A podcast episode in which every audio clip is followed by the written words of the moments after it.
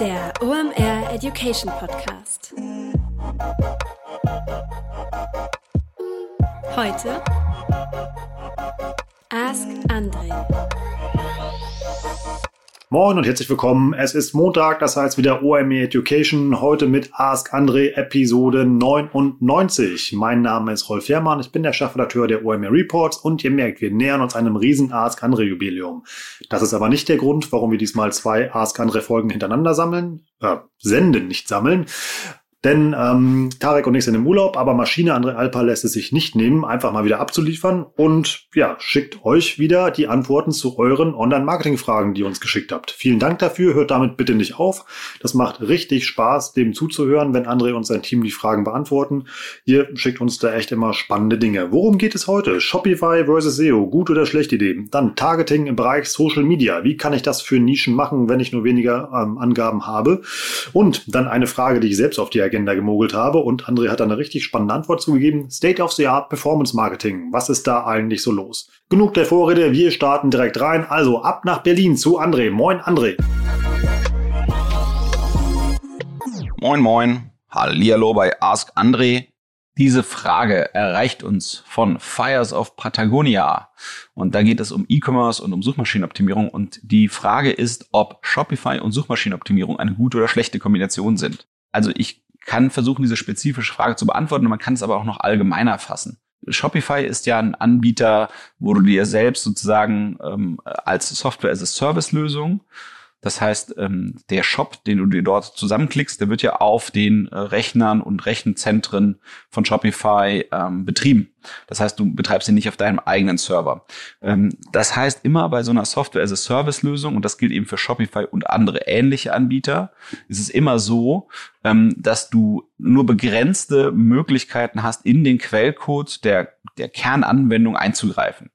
Ähm, es wird immer Sachen geben, die du modifizieren kannst. Also oft sind das eben äh, ein Arbeiten auf Template-Ebene.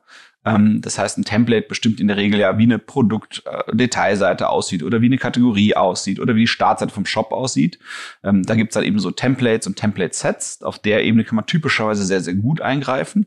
Aber man kann eben nicht in die Kernfunktionalitäten von einem Shop eingreifen. Und es gibt Sachen, die man für einen top, top, top suchmaschinenoptimierten Shop machen möchte, die in der Regel keine Software-as-a-Service-Lösung liefert. Das kann man eigentlich dann manchmal eben, also in, in solchen sagen wir, sehr ambitioniert aufgesetzten Setup eigentlich nur machen, wenn man in alle Kernfunktionen des Shops selber eingreifen kann. In den Quellcode und dort grundlegende Sachen anpassen, verändern, hinzufügen in, im Wesentlichen, ja, um, um da eben, äh, weil was eben ganz wichtig ist im E-Commerce auf im E-Commerce SEO abstrakt gesagt ist, eine Übersetzungsleistung zu liefern zwischen dem, wie der Kunde über die eigenen Produkte nachdenkt und ähm, wie sozusagen äh, der Surfende die Produkte nutzt, wenn er auf die Startseite des Shops kommt. Das heißt, ich habe typischerweise eben, wenn ich über einen Shop nachdenke, gibt es eine Startseite, dann verästelt sich das in Kategorien, dann in Unterkategorien und dann irgendwann auf die einzelnen Produkte und zwischendurch gibt es vielleicht noch Filter.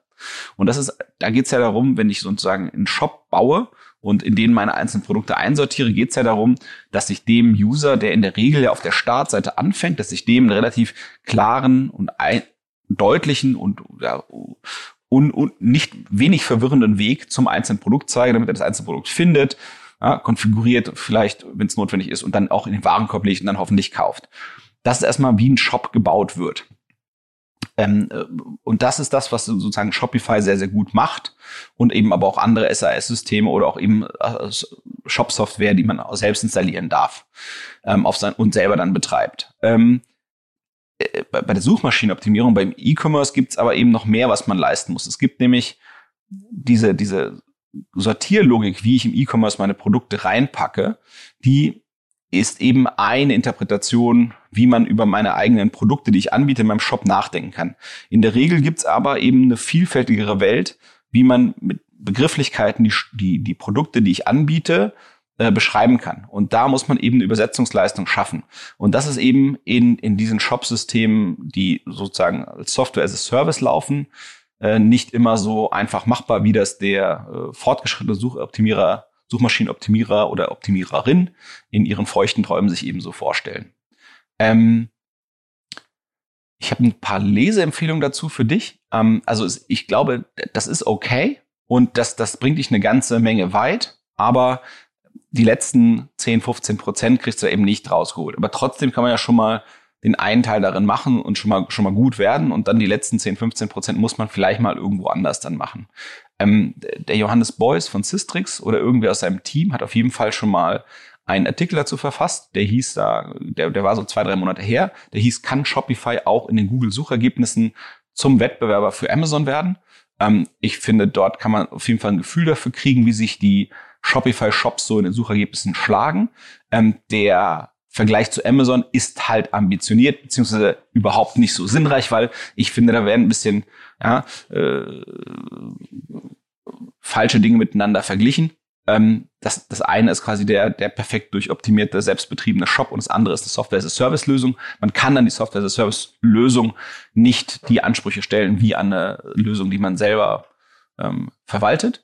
Und das andere, was ich eben spannend finde, ähm, Google hat ja ähm, im Mai 2020 ähm, äh, eine, eine schöne neue Tools zur Verfügung gestellt zum Thema äh, sozusagen, wie man strukturiert die Leistungsfähigkeit einer Seite ähm, erfassen kann. Die haben wir jetzt Core Web Vitals genannt und die sagen da eben, ja, mit, mit welchen Maßstäben oder mit, mit welchen äh, Kennzahlen sie versuchen, die äh, Geschwindigkeit und Erfassungsqualität einer Seite ähm, äh, zu, zu, zu einzuschätzen. Die sagen dann eben, ja, wann ist sozusagen erstmals etwas äh, Sinnreiches, ähm, äh, die, die komplette Seite geladen, ähm, wie, wie, wie zügig kann ich das erste Mal interagieren mit der Webseite und, und wann ist eigentlich alles da, damit die Seite Web funktioniert. Ja, da gibt's dann wunderschöne ähm, englische Begriffe dafür und äh, englische Akronyme. Also Core Web Vitals ist das Stichwort dazu. Da kannst du dir mal angucken, wie Google erklärt, wie sie eben messen, welche Seite wie gut ist. Und für die Templates, die es für Shopify gibt, ähm, hier hat eine Webseite namens practicalecommerce.com, hat mal sozusagen so ein Scoring gemacht, hat eben gesagt, hey, diese und jene äh, äh Shopify-Templates, die schneiden so ab, wenn man die hinsichtlich der neuen von Google im Mai 2020 eingeführten Kennzahlen vergleicht. Und dann sieht man eben, welche von diesen Themes besser oder schlechter sind. Also das wäre auf jeden Fall, wenn ich sage, ich gehe erstmal Shopify und das bringt mich bestimmt die, die ersten 80, 85 Prozent des Weges weit in meiner Suchmaschinenoptimierung. Dann sollte man sich auf jeden Fall eben gucken, wenn man mit den Templates arbeitet, dass man die Templates auch hinsichtlich der Geschwindigkeit ähm, ähm, äh, an, an, anschaut. Und da gibt's eben einen hilfreichen äh, Wegweiser. Und den würde ich auf jeden Fall empfehlen anzuschauen, bevor du dort reinspringst. Also insofern gute, guter erster Weg dafür an Fires of Patagonia und ab die Post mit Shopify und Suchmaschinen. Diese Frage erreicht uns über Instagram von dem Instagram-Handle deutnico und der Herr dahinter heißt Nico Petzel. Und der ist ein lustiger. Ich glaube, der wollte gucken, ob er uns mit seiner Frage einen Knoten schafft, ins Hirn zu bringen. Und zwar, das ist so ein bisschen ein Oxymoron, die Frage vom Nico. Und der hat uns gefragt, wie Social Media Ads für lokale Unternehmen in Nischen eingesetzt werden können, ohne dass man Interessen targetet. Also zum Beispiel ein Entrümpler oder, eine Orthopädie-Werkstatt. Das waren seine Beispiele, die er ein bisschen mitgeschickt hat. Ähm, die Frage ist halt fies vom Nico, aber wahrscheinlich wäre sie leicht, hätte er sie uns auch nicht gestellt, sondern sie selbst beantwortet. Insofern total nett, dass er uns sie schickt und wir mal gucken, was das Beste ist, was wir daraus machen können. Übersetzt würde ich sagen, ist das so ein bisschen wie wenn man fragt, was kann man mit einem Auto machen außer fahren. Ähm, und die Beispiele sind vom Nico auch deswegen bretthart, weil im Prinzip das typischerweise ähm, äh, Dinge sind, für die man sich erstmalig, einmalig interessiert und es eben auch keine Returning Customer sind. Also wahrscheinlich äh, suche ich halt eben, ich bin in der Umzugssituation ähm, und dann suche ich eben einmalig und erstmalig in den Trümpler äh, und nicht viel anders in der, ich habe vielleicht einen Unfall und dann brauche ich von der Orthopädiewerkstatt was. Ähm, und äh, die sind halt, deswegen gibt es keinen sogenannten Prädiktor. Also oft ist es eben so, ich interessiere mich, keine Ahnung, für Fahrräder und dann hat ein Fahrradhersteller vielleicht neue Bremsen und dann kann er sagen, Mensch, der interessiert sich für Fahrräder. Dann kann ich eben schätzen, dass der vielleicht ähm, diese neuen Bremsen nutzen könnte. Ähm, insofern, die Beispiele, die eben der Nico uns geschickt hat, die sind halt typischerweise eigentlich eher etwas für eine Kundengewinnung über Suche ähm, als über bezahlte Werbung in Social Networks.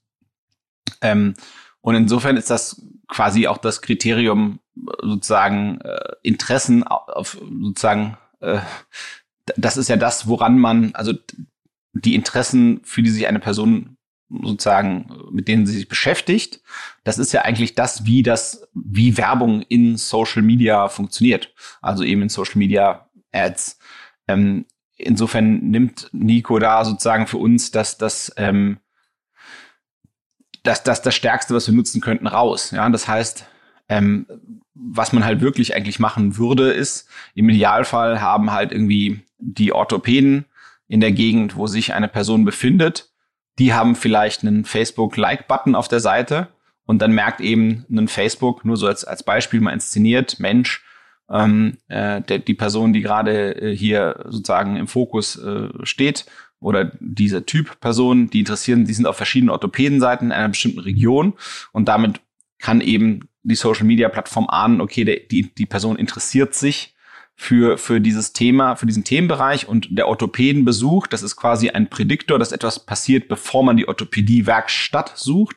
Und dann weiß man eben, hey, der interessiert sich für Orthopäden und dann würde man denen sagen, ey, wenn du beim Orthopäden warst, ja, dann ist das wahrscheinlich eben, dass du vielleicht eine Orthopädie-Werkstatt danach brauchst. Und das ist dann eben genau die Zielgruppe, die ich eigentlich gerne mit Werbung befeuern würde, wenn ich eine Orthopädie-Werkstatt wäre. Also insofern ist es extrem schwierig. Ähm, wenn man die Interessen tatsächlich hart rausnimmt, dann muss man eigentlich über ein sehr, sehr enges Geotargeting gehen. Das heißt, wenn ich in Charlottenburg-Wilmersdorf in Berlin bin mit meinem, mit meinem Entrümpler-Service, dass ich dann eben gucke, dass ich wirklich nur Leute aus dieser Gegend anspreche und dann, dass ich eben versuche, die Demografie einzuengen, dass ich dann eben sage, Mensch, typischerweise beauftragen mich Männer, Frauen ähm, äh, äh in dem, dem, dem Alterssegment.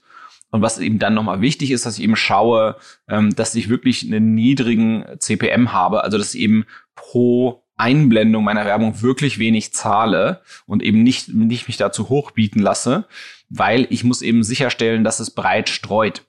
Und das kann ich mir eigentlich nur leisten, wenn ich eben einen niedrigen äh, CPM zahle, also eben wenig zahle pro Einblendung. Und ich muss eben breit streuen, weil mir eben klar sein muss, wenn ich quasi alle Männer und Frauen von 30 bis 50 äh, äh, targete, wenn ich ein Trümpler bin, weil ich sage, Mensch, so sieht typischerweise eine Zielgruppe aus, die mich beauftragt, wo die Aufträge auch lukrativ sind und dann eben ganz, ganz eng in meiner äh, Region. Und ich muss einfach sehr, sehr, sehr, sehr viele davon erreichen, weil die meisten, die ich erreiche, die werden gerade keinen Entrümpler brauchen. Und deswegen muss ich eben sicherstellen, dass ich viel davon erreiche. Das heißt, ich muss Streuverluste in Kauf nehmen. Also viele von den Leuten, die ich erreiche, für die wird meine äh, Werbung nicht relevant sein. Und ähm, ähm, ja, da muss ich eben gucken, dass das passt. Ansonsten, was ich ähm, schon nochmal erwägen würde, ist zu gucken, ob ich vielleicht indirekt irgendwie arbeite. Also das wäre ja quasi so ein direkter Ansatz. Ich biete einen Entrümpelungsservice an und hoffe, dass die Leute einen Entrümpelungsservice buchen. Ähm, das andere, was man schon nochmal machen könnte, ist, ist zu sagen, Mensch, ähm, äh, das ist also das, direkt den Dienst andienen ist quasi eine sehr direkte Art der Werbung. Man könnte überlegen, ob man nicht ähm, vielleicht mit Content Marketing arbeitet und sagt, hey, das sind die verrücktesten Funde beim Entrümpeln in Berlin, Charlottenburg, Wilmersdorf ähm, oder verrückte Mengen von Dingen, die man gefunden hat von einer bestimmten Sache bei einer Entrümpelung oder etwas besonders Wertvolles, was man sozusagen gefunden hat bei einer Entrümpelung. Ähm, und dann eben sagt, okay, man versucht so ein bisschen, da wird man zwar auch immer noch reichlich Streuverluste kriegen, aber zumindest mal ein paar mehr Klicks, ein paar mehr Interessen, ein paar mehr Chancen, in eine Beziehung, in eine Kommunikation mit potenziellen Interessenten zu treten. Da muss man eben aber auch gucken, ähm, äh, bringt das nur Traffic oder bringt das tatsächlich auch Conversions, also im Sinne von Leute, die auch wirklich dann deren Dienstleistung buchen. Und genauso im Prinzip bei der Orthopädiewerkstatt, ja, vielleicht verrückte Konstruktionen oder Erklärvideos, ähm, wie bestimmte Dinge, Fußeinlagen oder bestimmte Knieprothesen oder was auch immer gemacht wird. Ähm, dass man sich auch immer gucken kann, wenn so Content Marketing bei so Gesundheitsthemen, also jetzt, ich dachte insbesondere an die Orthopädiewerkstatt, da gibt es diesen einen Channel, den ähm, der OMR-Freund äh, Christoph Bursek auch immer gern nennt als als als sagen wir, eine, eine Best Practice, ähm, wie man sich da auf YouTube Reichweite verschaffen kann. Das ist dieser Liebscher Bracht heißen die.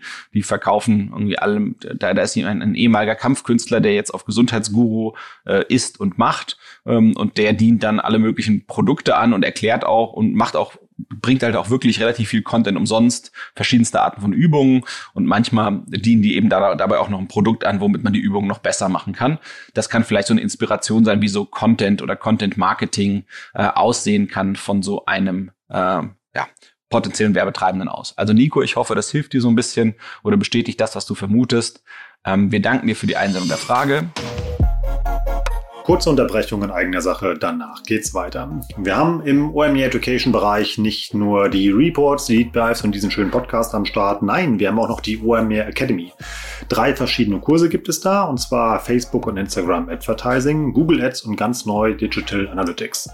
Insgesamt dauert so ein Kurs zehn Wochen. Ihr müsst pro Woche zwei bis drei Stunden investieren, aber das Ganze ist so eine Art Fernstudium in, in dem Bereich und ihr geht danach wirklich als Experte da vom Feld. Das Ganze auch nicht als langweiliger Frontalunterricht, sondern das ist ein digitaler Campus, der echt interaktiv gestaltet worden ist. Das heißt, die Kurse werden gegeben von echten Branchenexperten, die also den ganzen Tag nichts anderes machen, mit denen wir auch die Report zusammengeschrieben haben. Ähm, es gibt da Live-Sessions mit denen, ihr arbeitet in kleinen Gruppen zusammen, löst da gemeinschaftlich Aufgaben und am Ende seid ihr wirklich fit in dieser Disziplin. Ich kann es nur empfehlen, das Ganze macht richtig Spaß und hat jede Menge Mehrwert dabei geht doch einfach mal auf omr.com slash academy und sichert euch dann auch euer Ticket. Und wir haben auch gerade noch einen Homeoffice-Rabatt, den solltet ihr auf alle Fälle nutzen. Also einfach mal vorbeikommen auf omr.com slash academy und sichert euch euren Platz auf dem digitalen Online-Campus von OMR. So, die nächste Frage kommt vom Rolf. Das ist der fiese Typ, der den OMR Education Channel managt, also den Ex-Ars OMR Channel, der jetzt eine größere Themenvielfalt hat.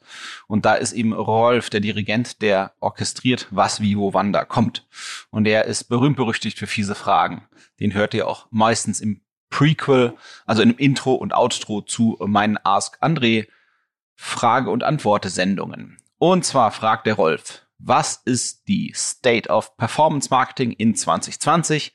Für welche Branchen ist das sinnvoll? Wie viel Budget muss man bei dem Thema in die Hand nehmen? Und was sind die Hebel, die funktionieren? Also mega breit, mega brutale Frage. Rolf, vielen Dank dafür. Wir machen uns mal dran. Also, ich glaube, Performance Marketing ist für jeden, der irgendwie mit Medien Marketing macht, hochrelevant es gibt eigentlich kein Nicht-Performance-Marketing mehr. Keins, also es gibt keinen, der Marketing macht, aber nicht Performance-Marketing macht, wo man sagen muss, das ist pfiffig. Das muss man einfach ganz klar sagen. Es gibt heutzutage keine Entscheidung mehr, die nicht auch über digitale Kanäle getroffen wird, irgendwo in der User, in der, in der, in der Reise des Users hin zu seiner Kaufentscheidung oder zu seiner Entscheidung für einen bestimmten Dienstleister. So ein digitaler Kanal ist fast immer in die Kaufentscheidung ähm, oder in die Dienstleisterentscheidung mit eingebunden, äh, mit eingebunden. Und die Frage ist eben nur, äh, welche Intensität das Ganze hat. Ja?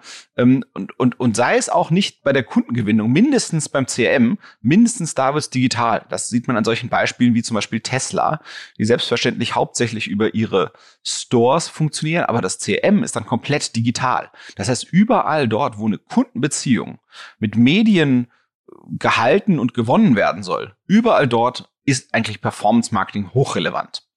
Ähm, natürlich bei den Direktvertriebsmodellen ein bisschen mehr als bei indirekten, aber das ist eben ähm, ja, in, liegt in der Natur der Sache.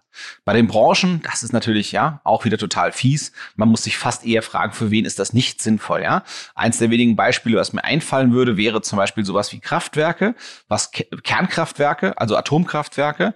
Da muss man sich eben fragen, okay, was kennzeichnet eigentlich so einen Bereich, für den das vielleicht nicht sinnvoll ist? Und zwar ist das vielleicht dann, wenn die Zielgruppe so klein ist, potenzieller Käufer oder Abnehmer für die Produkt- oder Dienstleistung, dass man eigentlich jeden aus der Zielgruppe kennt, ja, und dass das eine total überschaubare kleine Gruppe ist. Aber im Prinzip für alle Branchen, die Kunden gewinnen oder reaktivieren wollen oder eben Aufmerksamkeit wollen oder den Marke, eine bestimmte Marke oder ein Produkt im Image positiv beeinflussen wollen, ist das hochrelevant. Ähm, äh, selbst die Bundesregierung macht das, äh, um eben zum Beispiel gerade auf eine Corona-App hinzuweisen. Ja? Ähm, reine Offline-Kampagnen die machen keinen Sinn mehr. Es, es ist einfach eigentlich nur die Kernfrage ist, welcher Anteil vom Marketing Kampagnenbudget äh, oder, oder eben den Marketingbemühungen passiert online. Und was man sicher sagen kann, dass es immer ein, ein immer wachsenderer Anteil ist, der von den Budgets online investiert wird und investiert werden sollte, denn dort ist die, der Nutzen davon am größten. So, und bei den Budgets, es ist halt auch wieder ja, typisch Rolf, brettharte Frage, weil lässt sich eigentlich so fast nicht beantworten. Man muss einfach sagen, äh, das Budget, es gibt, es, es gibt Fälle, wo das Budget fast nah an Null ist, nämlich dann, wenn eben äh, Unternehmen einen Weg gehen, wo sie sagen, wir werden vor allem organisch wachsen ähm, und dann machen sie das eben im Bereich so der Suchmaschinenoptimierung oder eben auf bestimmten Social-Kanälen, wo man eben auch mit organischen Bemühungen vielleicht eben noch relativ viel Reichweite bekommt. Ja, wenn man früh auf bestimmte Dinge springt, wenn man jetzt früh auf den TikTok gesprungen ist oder bei Instagram jetzt voll draufspringt auf die Reels oder irgendetwas ähnliches. Das ist, sag ich mal, der untere Teil dessen, wo Budgets sinnreich anfangen können. Und der obere Teil sind angeblich bis zu Milliarden ähm, dass, dass die Beispiele, die einem dazu einfallen, sind eben sowas wie eine Booking.com, die eben anscheinend pro Jahr in diesen äh, Dimensionen äh, in Performance Marketing investieren. Also insofern, die, die Bandbreite könnte größer, größer eigentlich nicht sein. Und was das Spannende ist eben am, am Performance Marketing, ähm, insbesondere eben an diesen äh, ja, gebotsbasierten äh, äh, Bidding orientierten äh, ja, Arten zu werben und Kunden zu erreichen, ist eben, dass man mit einer ganz einfachen Kreditkarte, die man selber hat, ist man auf dem gleichen Spielfeld mit den gleichen Mitteln und Regeln wie die ganz, ganz großen, ja, wie wo ein Procter Gamble wirbt und ein Unilever wirbt, ja, so, und, und ein Apple wirbt, also die ganz, ganz großen ähm, äh, äh, Werbetreibenden der Welt. Man, man, man ist auf dem gleichen Spielfeld mit den gleichen Regeln, ja. Die, die Unterschiede sind da eigentlich ja, klitzeklein. Also äh, eben historisch hat eben im Marketing äh, die Größe des Werbe, des Werbebudgets stark diskriminiert. Und heutzutage ist man dadurch, dass man eben nicht viel Budget hat, kaum diskriminiert oder auch gar nicht. So. Ähm, und das Budget wird eigentlich immer auch erst aus dem Ziel definiert, ähm, was man erreichen möchte. Das heißt, wenn man eben schafft, gut so Geld auszugeben, dass es sich sofort lohnt, dann darf es eigentlich bei der Grenze des Budgets, also überhaupt dieses Denken in Budgets, das kennzeichnet eigentlich eher etwas aus einer vergangenen Zeit. Ähm, heutzutage macht das eigentlich so eher nicht Sinn. Wenn ich weiß, ich werde einem Kunden 10 Euro verdienen und ich kann meine Werbebemühungen so gestalten, dass ich diesen Kunden für 6 Euro gewinne und ich sofort quasi 4 Euro verdiene, macht es eigentlich nicht Sinn, die Marketingbemühungen bei irgendeinem bestimmten Budget äh, ausknipsen zu lassen. So, und dann muss man eben nur gucken, ähm, ja, kriege ich bei meiner ersten, bei meiner ersten Transaktion mit dem Kunden äh, diesen Kunden profitabel oder muss ich gehen auf den äh, Lebenswert des Kunden oder sonst was in dieser Richtung. Äh, klar, ist mehr immer besser, aber die Kernfrage ist im Prinzip, was erreiche ich das gesteckte Ziel? Also, also äh, habe ich diese Zielbedingungen, die ich erfüllen muss, damit mein Marketing für mich ähm, vom Return her Sinn macht, also von, von dem, was ich verdiene her, Sinn. Und dann gibt es eigentlich im Prinzip nach oben hin keine Deckelung. Was es aber gibt, und das muss man verstehen, aber das ist auch ganz logisch, es gibt einen abnehmenden Grenznutzen. Das heißt, ab irgendeiner bestimmten Menge Kunden werde ich die nicht mehr anfangen nicht mehr so, so günstig einfangen können, sondern es wird halt ein bisschen teurer und dann irgendwann lohnt sich halt eben nicht mehr. So, das heißt, wenn ich weiß, ich werde am Kunden 10 Euro verdienen, dann kriege ich mehr Kunden für sieben Euro, noch mehr Kunden für acht Euro, noch mehr Kunden für neun Euro, noch mehr Kunden für zehn Euro. Aber für elf Euro macht es einfach keinen Sinn mehr, die Kunden reinzuholen. Und dann ist eher die Frage, wie viele Kunden schaffe ich so zu kriegen, dass ich immer noch dabei verdiene und wie viel Marge brauche ich eigentlich und was ist meine Priorität? Ist es Wachstum, ist es Profitabilität? Und ähm, es gibt sicherlich auch andere, sagen wir mal, Dinge, die, die, die mein ähm, die mein Marketing begrenzen, also mein Budget begrenzen. Ähm, in der Suche ist es das Suchvolumen, ja, das heißt, wie häufig wird eigentlich ein Thema gesucht. Ich kann quasi mein Keyword-Set, die, die, die, die Welt der, der Suchbegriffe, die meine ja, Unternehmensbedeutung äh, so mal einrahmen, äh, äh, die kann ich halt irgendwann ausschöpfen. Äh, da muss man eben gucken, äh, kann ich, wenn ich, wenn ich nicht so viel Geld habe, dann würde ich halt wahrscheinlich eher enger arbeiten. Dann würde ich gucken, dass ich gute Daten bekomme, die konsistent sind und dann würde ich eben gezielter arbeiten. Ähm, und je, je sobald ich mehr Geld habe, würde ich eben gucken, ähm, dass ich eben ja breiter gehe. Ähm, und dann, dann muss man eben ein bisschen unterscheiden. Es gibt halt Pull-Kanäle und Push-Kanäle. In der Regel geht man zuerst auf die Pull-Kanäle, diejenigen, wo eben der Kunde schon ein äh, Bedürfnis hat ähm, und dass, der, dass, er, dass er artikuliert. und dann versuche ich den mit dem Bedürfnis direkt zu mir zu holen, wenn ich das befriedigen kann. Oder ähm, ich habe eben Push-Kanäle, die ich dann danach angehe, das ist eher das, wo ich versuche, ein Bedürfnis zu wecken. Und in der Regel ist es eben so, dass die Pull-Kanäle tendenziell mit kleinerem Budget angehen kann und für die Push-Kanäle braucht man häufig doch ein bisschen mehr Geld. Ähm, und was man eben auch mal ganzheitlich erfassen muss, glaube ich, wenn man über diese Budgetthemen nachdenkt, dass man eben ganz klar versteht, es ist nicht nur das Geld, was man für das Werbetreiben äh, selbst nutzt, sondern es geht eben auch um die Gehälter von Mitarbeitern, es geht um Agenturkosten, ähm, es geht auch darum, äh, wie viel mich Tools kosten, die ich vielleicht benutze. Und da muss ich eben immer gucken, okay, welchen Uplift, also wie viel besser funktioniert meine Werbung ähm, für die Kosten, die dort in die Sprache kommen. Ja? Und ähm, und natürlich, was, was auch immer einen Einfluss hat auf so ein Budget, ist natürlich äh, sowas, was Komplexität hochdreht, wie die Menge der Sprachen, in denen ich Marketing mache. Was auch hochspannig, hoch, hochgradig spannend ist, ähm, sind diese digitalartigen Offline-Sachen, wo man eben individualisieren kann, äh, Postkarten und Mailings, Digital Out of Home, IPTV, das tut sich unheimlich viel. Ähm, man muss eben immer gucken, äh, ja, wie macht man die Dinge äh, eins nach dem anderen. Ähm, und dann gibt's eben so ein bisschen die, die, einfach das Verständnis für die Kanäle, was wichtig ist. Für mich ist immer so ein bisschen ähm, äh, in der Suche Werbung in, in, der, in, der, in der Suche Marketing zu machen, ist wie ein Fischen im Fluss. Das heißt, ähm, was ich damit meine, ist, es wird immer eine bestimmte Menge Leute ein Thema suchen und in jedem Monat ist quasi die Menge dieser Suchen ungefähr ähnlich.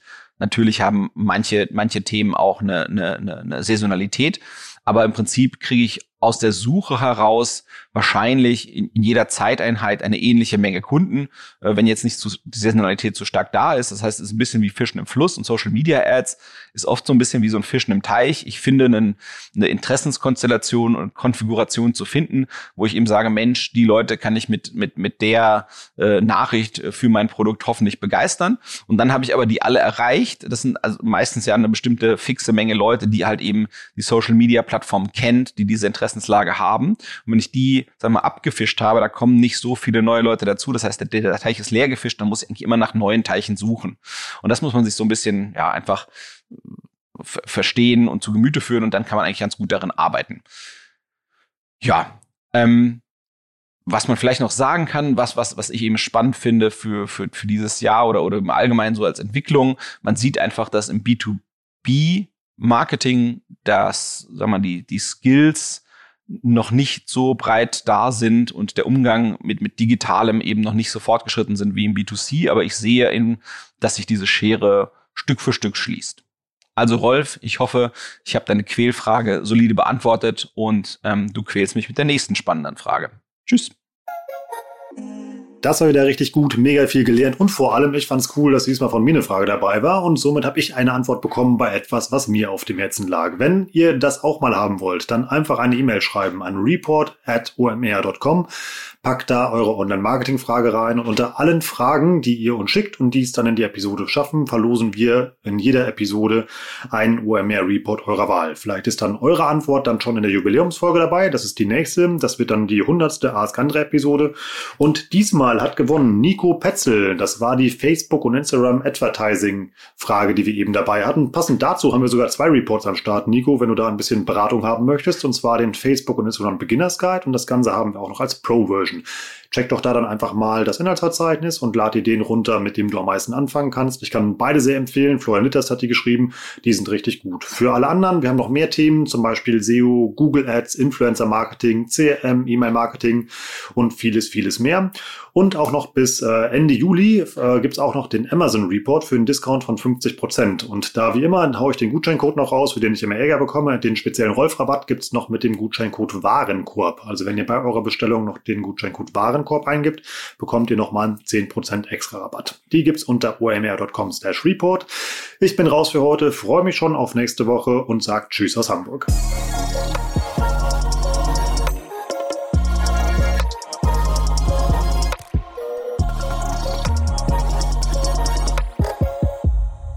Dieser Podcast wird produziert von Podstars bei OMR.